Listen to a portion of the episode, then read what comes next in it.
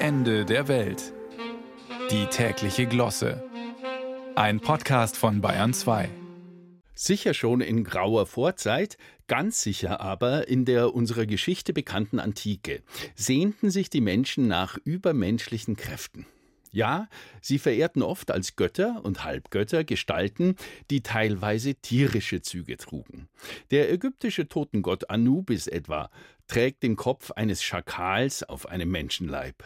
Der Gott der Weisheit war im alten Ägypten tot, mit einem Ibiskopf und diesem langen, dünnen Schnabel, womit der Starkvogel im Nilschlamm nach Fröschen oder des Rätsels Lösung gründelt.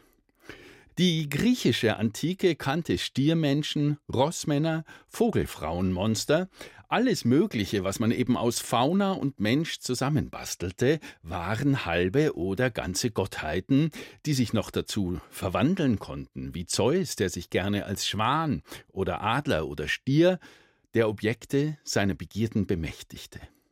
Wo die wirklich harten Kerle angeblich wohnten im wilden Westen, sangen die Rancher angeblich den berüchtigten Lagerfeuersong vom Home on the Range.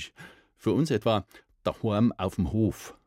Das Lied beschwört die Romantik des Frontier nach Westen verschiebenden weißen Siedlers und geht im weiteren Text über zu der Zeile The red man was pressed from this part of the West.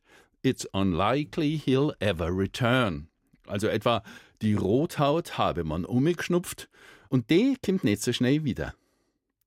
Interessanterweise ist im Lied vom Buffalo die Rede, der sich in der Gegend umhertreibt, und von Antilopen, die da spulen.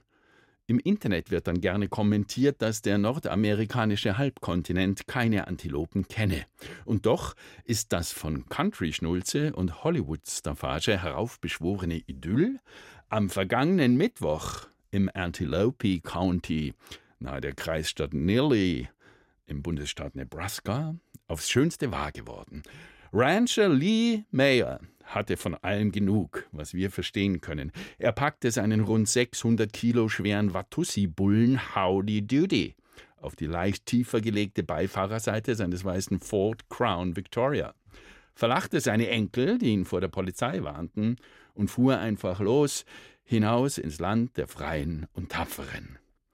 Nun ist das Watussi-Rind ausgesprochen langhornig. Die Spannweite kann zwei Meter betragen, aber der Anblick aus halbem urständigem Rind und halbem Mittelklassewagen bot Nebraskas Straßen geradezu ein rollendes Sinnbild unserer Tage, eine farbkräftige Absage nicht nur an die künstliche Intelligenz, sondern vielleicht auch an allen gesunden Menschenverstand und ein Paar aus Fahrer und Beifahrer, bei dem unklar bleibt, wer da eigentlich auf wen aufzupassen hat.